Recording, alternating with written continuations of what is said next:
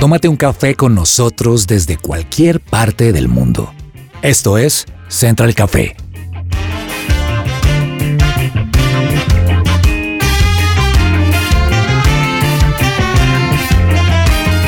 You make me shake, Holy Spirit. You make me shake. Buenas, buenas, un saludo a todos los oyentes de Central Café. A esta hora un gran abrazo y espero que estén teniendo un excelente momento. Donde quiera que esté, si nos está escuchando en casa, si va en el carro, si está en el sistema de transporte masivo o si está haciendo ejercicio, ¿por qué no? Que tenga un gran día. Y si no lo está teniendo, no es que todo el día vaya a ser malo. Simplemente con una sonrisa, con una cara amable, puede empezar a cambiar las cosas y a verlas de formas distintas. Gracias por acompañarnos, bienvenidos a todos. Esto es Central Café. Me acompaña a esta hora en el Control Master Germán Alvarado. Germán. Jason, muchas gracias. Me encuentro muy feliz de seguir acompañándolos en este Central Café. En nuestro centro de noticias también en Bogotá, en nuestra cabina de radio, de su presencia radio, está Laura Tami. Laura, bienvenida. Buenos días para todos y todas, para nuestros oyentes. Me encanta ser parte de esta mesa de trabajo. Germán decía que le gusta estar acá realmente porque es puro adulto contemporáneo y entonces él está aprendiendo, ¿no? Como esta experiencia de todos nosotros. Esa es su verdadera felicidad. Yo lo puedo notar. A mí me encanta estar acá. Gracias. Y hoy sí que va a aprender. Samuel Ramírez también en Bogotá. Desde Bogotá, Colombia, ya haciendo un máster en paternidad a punto de que mi segundo hijo nazca. Ya cuando, cuando uno cree que todo en la vida ha estado solucionado, las rutinas, los sueños, eh, llega un segundo hijo que estoy a la expectativa y sé que va otra vez a permitirnos vivir, vivir cosas muy buenas, disrupción, cambios, pero aquí preparados para hacer mi máster en paternidad. A mí me dijeron que la economía de escala es buena. Entre dos es más barato. más barato por docena, como dicen. Sí, y miren que va a ser hombre, porque uno siempre quiere la, la parejita, ¿no? Uno del sueño de uno es simplemente la pareja, tener el niño y la niña. Pero, ahí serían dos hijos únicos. Una, Sí, una niña y un niño porque no van a jugar, no van a compartir lo mismo. No, Diani, pero yo tengo un hermano y yo jugué con él toda mi vida. De hecho, mi pasión por el fútbol la aprendí de él. Es mi mejor amigo. Yo amé toda mi vida tener un hermano. Si me está oyendo Sergio Andrés, está mi leal, te amo. Pero eso pasa, Sí, que pero cuando el, uno... el tren de gastos, de verdad, Sí. admiración a tus papás, el tren de gastos. Sí, entonces son cuando- dos completamente diferentes. Sí, ¿Cuándo le va a prestar a usted el tutú al hermano? Eso fue lo que yo pensé, que cuando fueron hermanos dije, ah, bueno, pero los juguetes, la cama, el cuarto, se Ah, compran, todo se todo. Lo de entretiene. la economía de escala de sus beneficios. Pues hoy vamos a hablar de un tema que tiene mucho que ver con la paternidad y es la lactancia materna. Estaba leyendo justamente sobre este tema y la importancia en las primeras horas de vida. No es un asunto exclusivamente de la madre y sí es un asunto fundamental para los primeros seis meses de vida del bebé. Sobre este tema hay mitos, hay cualquier cantidad de consejos, canales de Instagram, de YouTube, expertos. Cada madre lo vive en su propia experiencia y algunas no lo logran. Pero hoy hemos decidido, en honor a ese segundo bebé que viene en camino de Samuel y en honor a todos los que van a venir en Central Café y nuestros oyentes, hablar con una experta en este tema.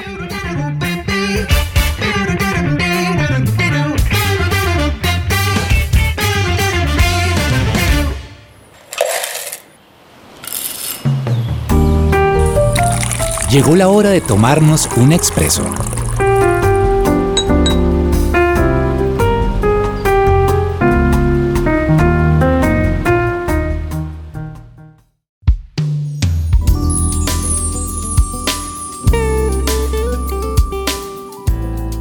Pues entre el primero y el 7 de agosto es la Semana Mundial de la Lactancia Materna. Y por eso queremos en este programa de agosto tocar este tema. Y es que las primeras semanas de lactancia para una madre suelen ser las más difíciles y es muy normal tener miedo, tener preguntas, Pero no se preocupe, aquí vamos a aprender. Tenemos algunas personas que han pasado por esta experiencia, hombres que han acompañado a sus esposas y mujeres del programa que también lo han hecho, como mi esposa Diana, pero también mujeres que apenas podrían hacerlo, como Laura Tami. Pues una de las personas que invitamos a acompañarnos en esta charla es a una enfermera, porque muchos doctores, libros se han escrito sobre el tema, pero las enfermeras son aquellas que están al lado de esas madres, muchas veces primerizas, y que quieren poder lactar las que realmente sufren este tema o pueden ayudar, pueden dar consejos. Ella es Diana Rocío Díaz, enfermera egresada de la Fundación Universitaria de Ciencias de la Salud y además especialista en gerencia de los servicios de salud de esta universidad. Ya tiene 14 años de experiencia en este tema y es miembro activa de la Red Mundial de la Lactancia. Actualmente se desempeña como referente del programa Salud Materno Perinatal de la Secretaría de Salud de la Alcaldía de Villavicencio. Bienvenida Diana Rocío, qué gusto tenerla aquí en Central Café. Muchas gracias por, la invitación y por permitirme eh, hablar en estos espacios sobre algo tan bonito y tan, eh, tan beneficioso para todas las mujeres como es la lactancia materna. ¿Cuál es el desafío más grande que usted ha podido identificar en las madres a la hora de poder lactar? Bueno, lo primero, eh, el tema de los mitos, derribar mitos eh, frente a una cultura donde se dice que si tu familia no fue lechera, así lo llaman, que no fue lechera, entonces yo tampoco voy a ser lechera, no voy a poder dar leche a mi bebé, no voy a poder amamantarlo. Entonces, digamos que entrar uno a derribar todos estos mitos es una parte compleja porque todo esto trae un contexto cultural, ¿no? Entonces, jugar con solamente la mamá, sino la familia, el entorno de esa mamita, eh, es un desafío importante, pero eh, es algo en el cual se puede trabajar y hay mucha tela de donde cortar. ¿Es la lactancia materna emocional o no? Porque a veces uno le dice en la técnica que la hoja, que no sé qué, que la agarre, uno lo hace todo igualito, pero está estresado, no ha dormido, se peleó con el marido, no se ha podido bañar, el bebé llora, uno no sabe si está comiendo o no, entonces, ¿es emocional o no es emocional? Sí, es emocional, sí. Aquí, van, aquí va mucho tema, primero que todo hormonal, segundo emocional, tercero el entorno que yo tenga. Eh, y cuarto, obviamente, lo más importante es la técnica, ¿no? Si yo sé cómo es la técnica, eh, empiezo a, chequear, ¿no? Tengo la técnica, eh, tengo el apoyo familiar, estoy tranquila, estoy relajada, estoy cómoda, estoy en un ambiente bien. Eh, digamos que todo es un conjunto de factores para que se logre llegar a la lactancia, porque lo que tú dices es cierto, si yo no me he bañado, si yo estoy vuelta nada, eh, tengo sed, eh, bueno, en fin, no voy a estar cómoda, no voy a estar tranquila, estoy estresada y automáticamente la leche deja de fluir. Entonces, sí es algo emocional. definitivamente ahí, ahí es un compendio de muchas, de muchos factores, ¿no? Todo tiene que engranarse con todo es, por ejemplo, si yo tengo un mal entorno eh, familiar, si mi pareja no me apoya, si yo no tengo a nadie que me ayude, eh, si todas las personas que yo tengo alrededor me dicen usted no puede, eso le sale muy poquita, eh, usted no va a poder, mire esas teticas tan chiquitas, porque es lo que uno encuentra en el, en el común, ¿no? O sea, es lo que yo veo en todas las consultas de lactancia. Entonces, hablar de hablar de eso, pues es bastante bastante importante a veces romantizamos como mucho todos estos temas que tienen que ver con la maternidad, ¿no? Entonces, lactar significa un vínculo directo con el bebé y entonces todas estamos preocupadas por lograrlo y en fin. Eh, ¿Qué le podemos decir a las mujeres que definitivamente no pudieron lactar por esa vía, eh, como para que estemos todas más tranquilas. No todas tenemos la misma historia, no todas podemos lactar de la, de, la misma manera y en las mismas proporciones y en fin, ¿qué le podemos decir a esas mujeres que definitivamente pues no pudieron lactar? Pues mira, yo como mamá lo digo y en la mayoría de las consultas que hago, esto no es un tema de camisa de fuerza. Eh, así como yo le digo, mire, los, los beneficios de la lactancia son estos, está esto, lo que tú dices, uno trata de, de, pronto de romantizar el tema, pero ya cuando uno ve que la situación es compleja y que esa mamita definitivamente no puede, eh, algo falla, eh, no está fluyendo de la manera más chévere, porque lo que yo les digo a ellas es, si no si ve que no está fluyendo, venga, es mamá, igual si da tetero, si da teta, si da lactancia en diferido, si da fórmula, finalmente somos mamás. Y el ser mamá implica no solamente dar teta, sino dar amor. Y yo puedo dar amor eh, dándole un biberón a mi bebé y no pasa nada. O sea, dejemos de, de, sentir esa presión que porque yo no doy teta, entonces de- dejo de ser mamá. O si yo tuve a mi bebé por cesárea no es lo mismo que si yo tuve mi bebé por parto normal y dejo de ser eh, mamá, no. O sea, el amor para los hijos se da de muchas maneras, pero pues hay situaciones que uno entiende, hay situaciones que uno entiende y que uno dice, pues ya no se pudo, no se pudo y no se pudo. Y dejar de sentirse culpables y dejar de, de, de- sentir la presión que una vez se siente, porque esto es, eh, últimamente lo he visto como una presión de la sociedad. Ah, si no da teta, entonces es mala mamá. No, no, no, no. O hay que buscar los medios, listo, vamos a poder al tener lactancia exclusiva, pero si no se puede, si mi, si mi lugar de trabajo no me permiten extraerme la leche, si se me secó la leche porque dejé de estimularme, pues obviamente no voy a no voy a terminar en lactancia exclusiva, tengo que completar con fórmula. Entonces, igual voy a ser la misma mamá, el mismo amor para mis hijos, entonces no no va a pasar, pues de más allá no va a pasar. Claro. Diana, eh, también quiero hablar desde el punto de hombre, porque creo que hacemos parte fundamental. Estoy a un mes de que mi segundo hijo nazca. Como papá no me aíslo, sino al contrario me meto en un tema y lo estudio a profundidad hasta darme cuenta que aquí hay muchísimos mitos, muchísimas cosas en el tema de paternidad y bebés. Hay muchísimas ramas hasta que nosotros tomamos la decisión con mi esposa de relajarnos y ir paso a paso y mirar qué iba pasando con nosotros como papás y en este tema de, de- en el primer bebé y ahora en el segundo que vamos a tener. Pregunta para nosotros los hombres. Quisiera saber ese rol o esa ayuda que podemos dar como papás en esta etapa, porque yo sé que está la mamá, está la maternidad, están los afectos, está todo lo que se dice, pero ¿qué cumpliría el hombre y qué sería esa ayuda especial que podría dar? Mira, yo siempre lo he dicho, la información y el buscar un apoyo. El, papá es un apoyo, es lo que yo les decía ahorita, es un, un pilar fundamental, y hay varios pilares, pero yo creería que, el primer apoyo que ese papito, y de hecho muchos papitos lo usan, es eh, una persona experta, un asesor experto, buscar un asesor, informarse desde la parte prenatal. Y lo segundo, estar ahí para ella. No, no, a veces no solamente necesitamos, eh, no sé, comida o que nos pasen las cosas, sino a veces necesitamos un abracito y el tú puedes, tranquila, el apoyo emocional es importante. El no juzgar. Eh, ay, pero es que como todas ellas pueden y usted no puede, porque a veces uno se siente muy impotente cuando ve que hay dificultades y uno no, y los hombres, de hecho, sobre todo, se sienten impotentes y, empiezan a juzgar a la mamita. Hay que dejar de juzgar, eh, dejar de, dejar, digamos, eh, por lo menos en ese, en ese, en ese sentido como de presionar. Uno, uno muchas veces siente esa presión. Si esa mamita definitivamente no puede, si esa mamita ve que tiene muchas dificultades, buscar el, apoyo con alguna consejera en lactancia eh, o en las mismas consultas de lactancia de las EPS lo, lo, dan, ¿no?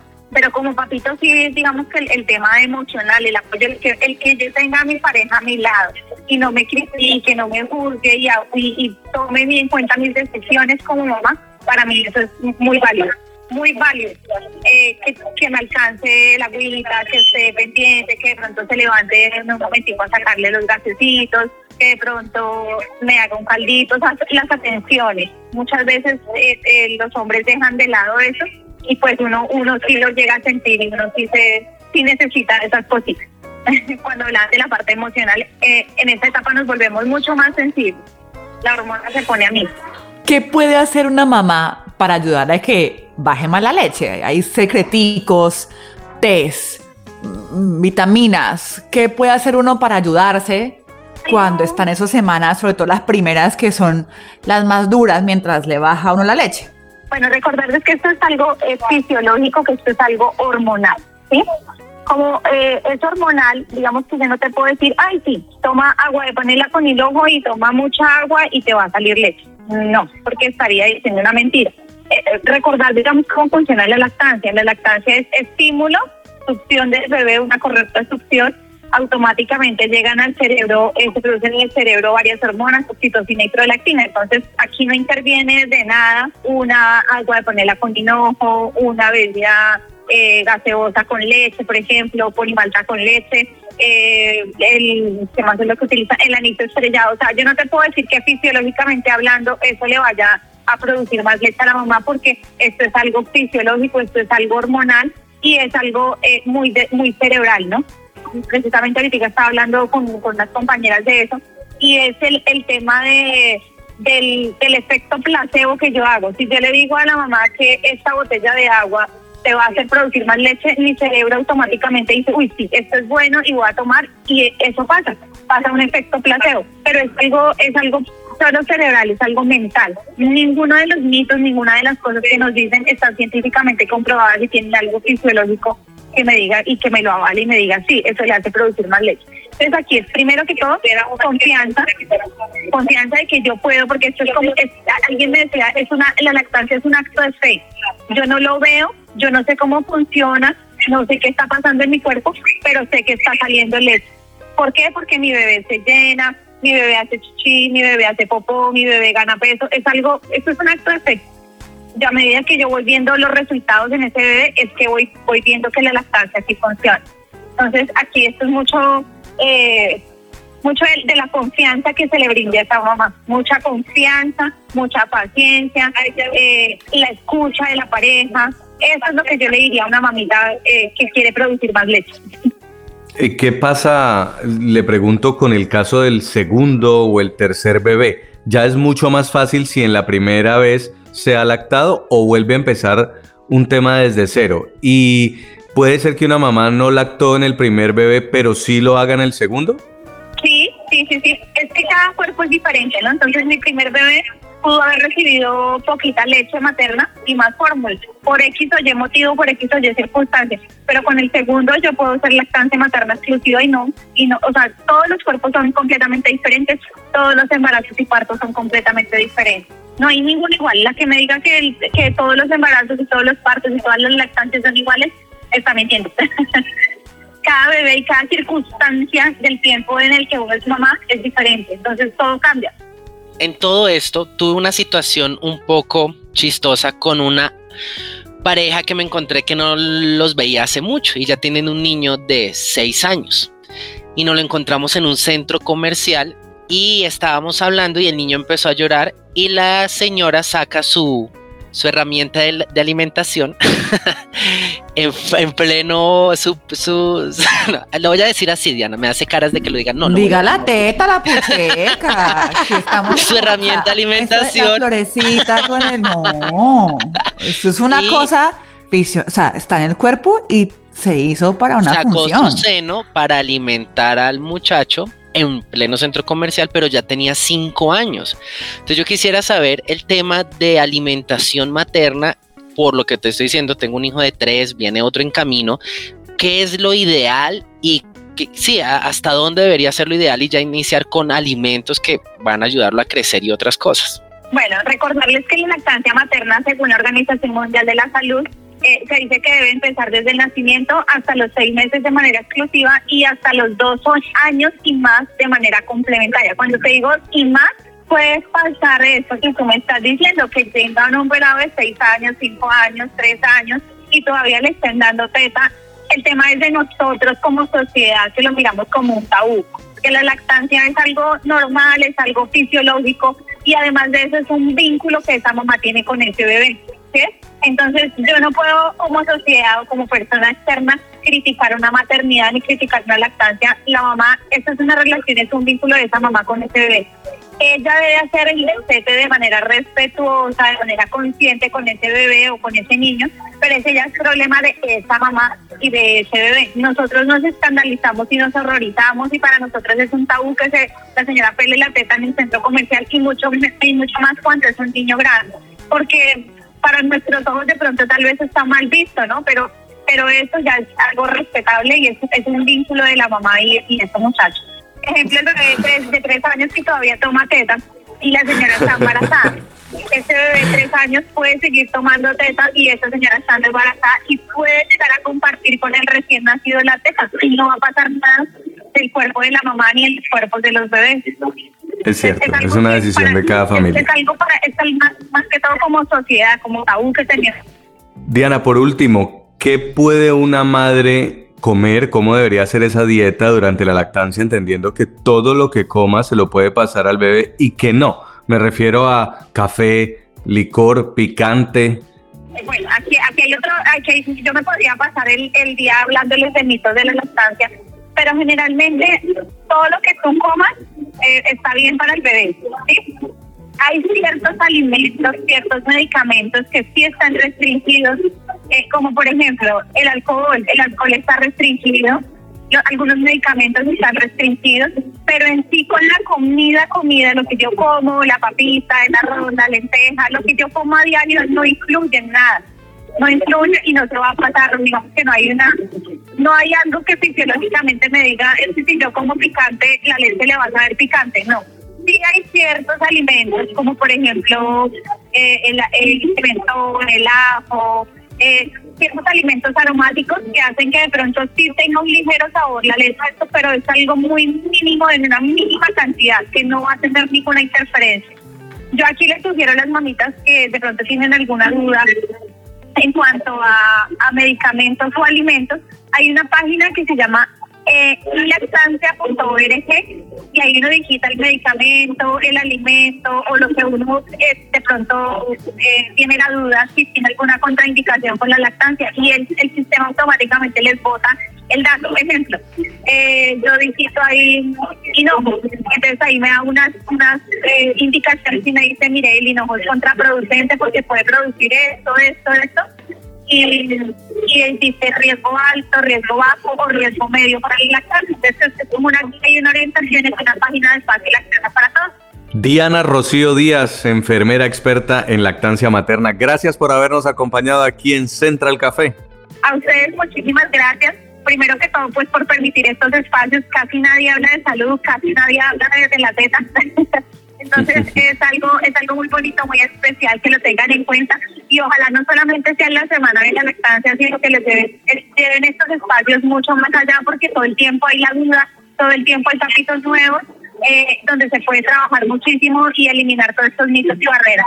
Así es. Gracias y un abrazo. Muy bien, pues ah, esto da para dos, para tres programas. Es una cantidad de preguntas. Además, la lactancia es solamente un área de la maternidad. Está el parto, está la crianza responsable. En fin, vamos a seguir tratando estos temas de familia que tanto nos piden nuestros oyentes de Central Café.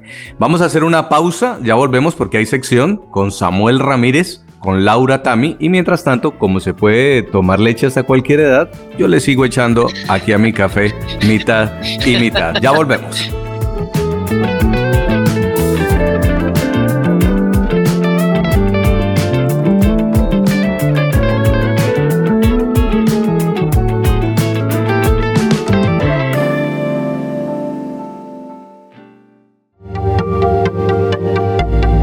No te desconectes. Esto es Central Café. Escuchas su presencia radio.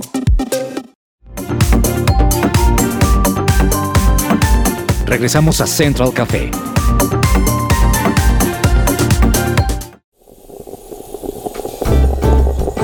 Datos curiosos y tostados.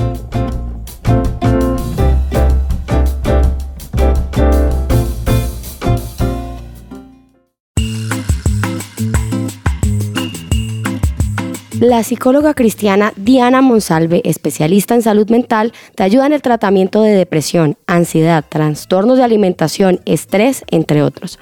Más información en www.psicologadiana.com o al WhatsApp 315-754-8899. 315-754-8899 para todos nuestros oyentes y los que están aquí en la mesa, hay películas de películas.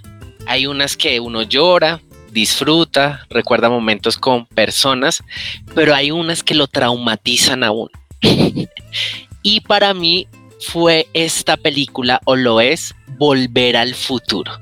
Y todo lo que se relaciona con qué pasaría en el 2015. No sé si Jason la, vio en ese momento en que llegaban las, los zapatos claro. Nike amarrándose solos, los carros voladores en el 2015, como todo toda, toda esta ciencia a través de lo que pasaría si se viaja o se regresa o se cambia alguna situación del pasado y cómo afecta el futuro. La UTA a mí me está haciendo caras, yo no las vi, yo solo veo películas románticas. No, me gustan las románticas, Dani. Eso no es romántico. No. No la vio, me dijo así, no la he visto, solo veo películas románticas. Eh, para, para refrescar un poquito, voy a colocar una parte que es de esas escenas fundamentales en esta trilogía de esta película que nos va a hablar un poco de esto. Sube, amigo. Obviamente, la continuidad del tiempo ha sido interrumpida creando esta. esta secuencia de eventos resultando en esta realidad alterna. Más claro, Doc. Sí, sí, sí, sí, déjame ilustrarlo.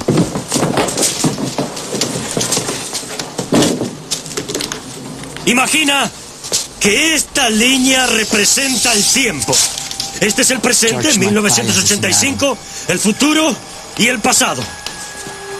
Antes de este punto en el tiempo, en alguna parte del pasado, en la línea de tiempo se creó una tangente, creando un 1985 alterno. Alterno para ti, para mí y para Einstein. Pero... Pero... Realidad para todos los demás. ¿Reconoces esto? Es la bolsa en la que venía el libro de deportes. Lo sé porque el recibo estaba dentro. Estaba en la máquina de tiempo. Junto con esto. Estas películas generan en nosotros lo que Marvel ha estado generando en la generación de ahorita. Los multiversos, lo que pasa. En mi época fue esto. Jason, pregunta, si pudiera viajar y tuviéramos este DeLorean, el carro famoso para ir al pasado, ¿a qué lugar del pasado iría? Wow, qué gran pregunta. Es que eh, me gusta también mucho la ciencia ficción. O sea, Sí, esto no es sí. para Laura. Ya hablaron de lactancia materna. Vamos ahorita a hablar de películas de ciencia ficción. Entonces, creo yo que volver por un momento y ver la época de los dinosaurios me gustaría mucho. A mí me gustó mucho Jurassic Park y ver la película y también creer que pudiera ser posible crear dinosaurios a partir del ADN de un mosquito y cómo nos llevan los directores de cine a pensar en eso es muy interesante. Yo volvería a ese momento. Lau, ¿a qué parte del pasado te gustaría ir? Cuando le hiciste la pregunta a Jay y lo pude ver como quedó en blanco, yo también, y eso que tuve tiempo para pensar y todavía no me defino porque, fíjense, voy a decir algo, o sea, cualquier momento hacia atrás a nosotras las mujeres nos costaban mucho las cosas. Entonces yo pensé como, bueno, cuando Jesús estuvo aquí, sí, pero nosotras no teníamos derecho a nada, ¿no? Entonces, Eh, donde en- Juana de Arco. Entonces, me, me cuesta mucho trabajo poder decir en qué momento de atrás no me gustaría ninguno, porque lo que hemos alcanzado es, es, es muy complejo revertirlo. Yo no me imaginaría no, no votando, no me imaginaría no votando, no estando aquí en radio. Sí. Ni, entonces, para nosotras, todo tiempo futuro creo que puede ser mejor. ¿Qué pasaría si en este dato curioso, Jason, les digo que no es ciencia ficción el poder tener todo este multiverso y este tema del pasado en este momento? Resulta que como dato curioso, nosotros podemos ver el pasado a través del espacio. Resulta que la luz de la luna y la velocidad que descubrió Einstein, a cuánto viaja la velocidad de la luz y que no hay nada más veloz que esto, la luna está a 8 segundos luz de la Tierra. O sea que cuando nosotros miramos esa luna hermosa de luna llena, hace 8 segundos salió la luz de ese lugar y la estamos viendo. El sol está a 8 minutos esa luz. Eso quiere decir que cuando miramos el sol así en la playa, estamos viendo la luz que salió hace 8 minutos. Vamos bien. Ahora, porque el tema del pasado y del futuro y esto. La estrella más cercana a la Tierra está a 4 años luz de nosotros.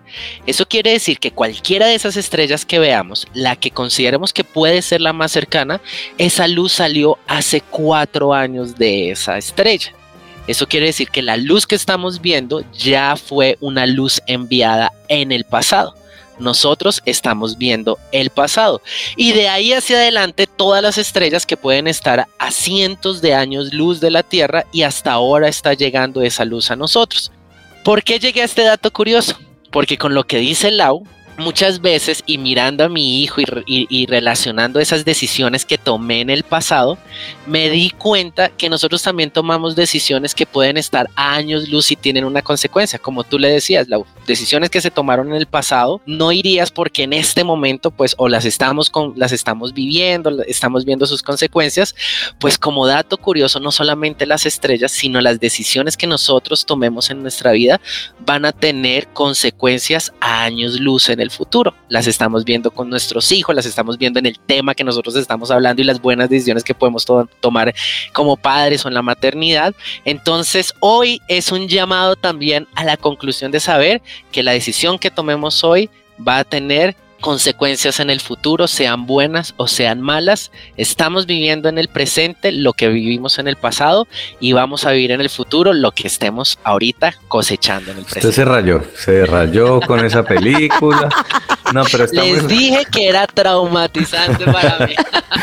Está muy interesante y lo que usted está diciendo, Samuel, es cierto. Hoy estamos viviendo lo que va a ser el pasado de mañana, pero también estamos viviendo el presente y ese presente nos obliga a tomar las mejores decisiones. Si yo hoy me meto en una deuda que mañana no puedo pagar, ya no puedo volver el pasado y cambiarlo. Es muy difícil. Ya me endeudé.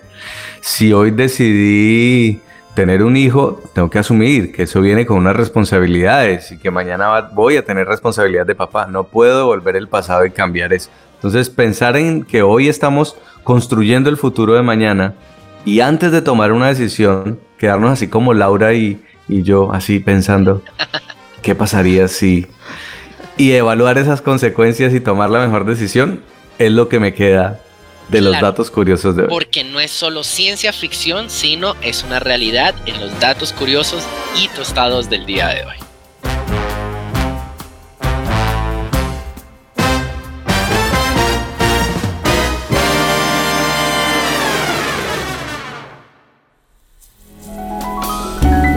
Central Café descafeinado.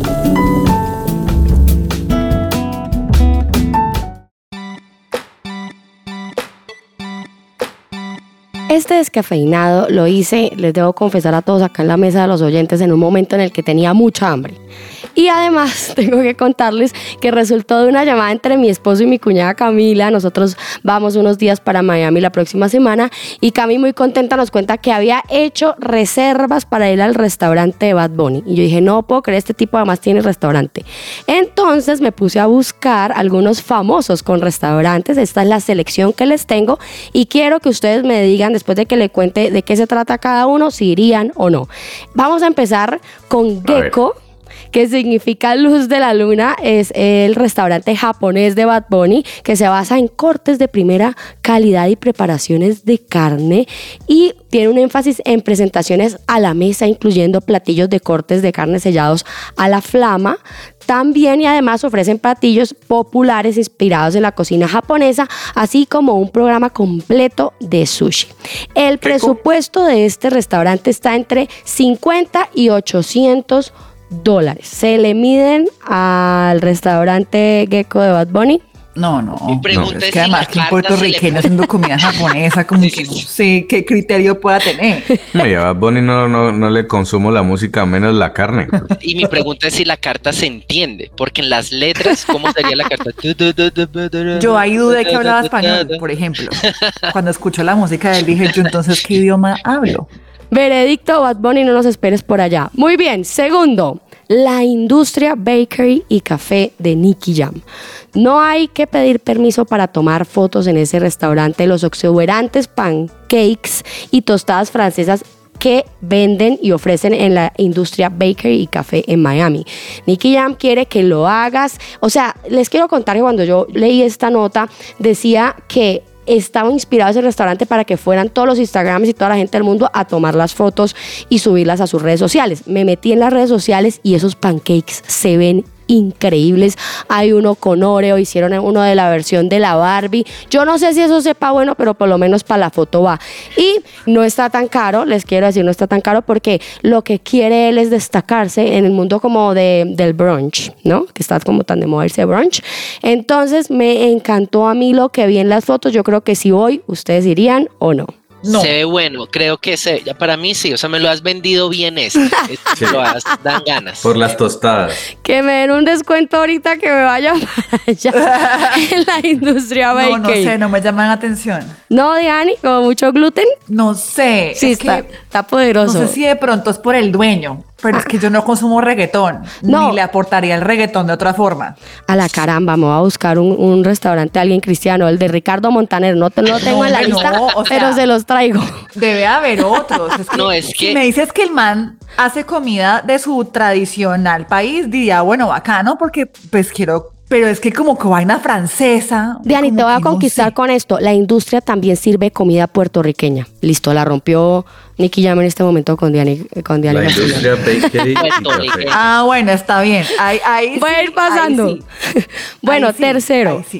En Bogotá tenemos el restaurante James Rodríguez, se llama Arrogante y es un restaurante de comida de fusión italiana. Los precios varían, tiene unos cortes de carnes alrededor de 250 mil, risotos de 90 mil. Por allá me dijeron que una lasaña de 100 mil pesos, cosa que yo no pienso pagar, gente. Y también eh, hay show en vivo, pero pues aquí todo el mundo está como queriendo ir al restaurante Arrogante James. Rodríguez. Ahí yo también, sabes, Diani, que ahí tu criterio, o sea, yo no sé, no siento que le crea a James Rodríguez mucho en, cosas de Además, de cocina. cuando acá, él ni siquiera ha vivido en Italia como para decir, mira, en el año que estuve en Italia pude tener. Es que No, nada, Marca. nada. No en el sé. fútbol Marketing. tampoco le sirvió el Olympiacos, eso no le sirve nada. No, yo, yo no voy por allá, de una vez les cuento. Es que quiero saber el criterio de eso, por ejemplo. O sea, si tú me dices, mira, Rihanna tiene un restaurante de comida de Barbados, de, cabeza, yo quiero probar esa comida de Barbados. A mí me encanta, porque además que tuve una roommate de Barbados y ella me alimentó cuando yo vivía de Taco Bell y de Wendy's acá en Estados Unidos. Entonces, la conozco y diría, maravilloso. Ahora, Pero así como que me digas, no, Rihanna abrió una vaina de sushi. como Por que ejemplo, hay Carlos Vives. Sí. Fui al de Carlos Vives en Medellín. Comida colombiana en Gaira. el aeropuerto. Sí, y me encantó. Me disfruté El unas concepto. tortillas, una hamburguesa, es colombiano, es lo típico, arepa de huevo. Pedimos todo eso. Pero sabes también que creo, Diana, que uno lo relaciona con si se identifica o no con el personaje.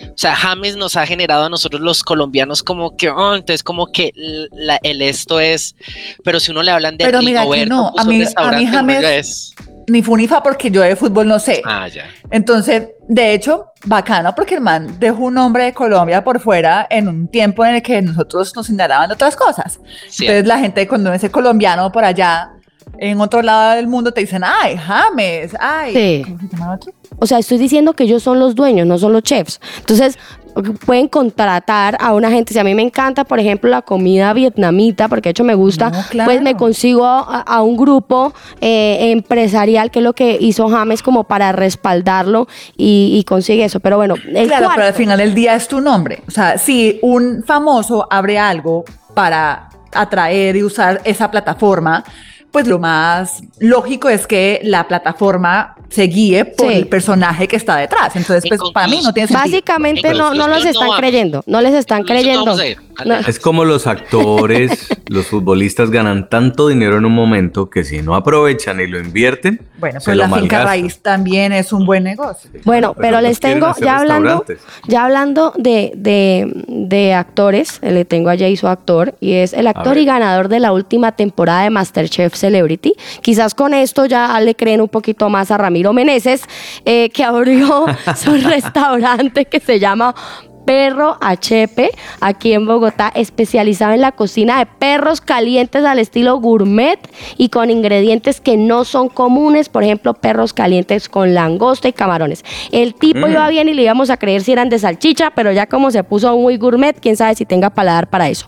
Lo que sí es importante es que ganó Masterchef y pues abrió su combo. Eso es muy importante porque yo creo que, claro, utilizan la fama, todos los recursos que han ganado para invertir en distintas cosas. Vemos, por ejemplo, a famosas que abren su cosa de maquillaje. Eh, Selena Gómez tiene Claro. Rare Beauty, que quién sabe si habrá en su vida Bueno, hecho algún Vea, diría. perro caliente de langosta, 33 mil pesos. Perro caliente con camarones, 28 mil pesos. Es un lujoso restaurante de perros. ¿Ustedes qué creen? Yo les traigo aquí lo más exclusivo, es una Claro. lista A ver, ¿qué seleccionada. más tiene? ¿Qué más tiene? Eh, Diani, ya no tengo más en la lista. Podemos cortar, por favor, el programa. Gracias. La invitación de Bad Bunny al Lau sería así. Y que la otra me viene al restaurante que viene que Mejor me voy a ir para NICK. Niki, Niki, Niki, ya. Nos cuenta, nos cuenta Laura. Muy bien, se nos ha acabado el tiempo aquí en Central Café, pero a ustedes gracias por habernos acompañado. Espero que hayan disfrutado de esta charla. Si quiere conocer más de Central Café y de su presencia radio, visite nuestra página web supresenciaradio.com. También puede encontrar todos nuestros podcasts en Spotify y en SoundCloud. Un abrazo para todos y que tengan un día muy bendecido.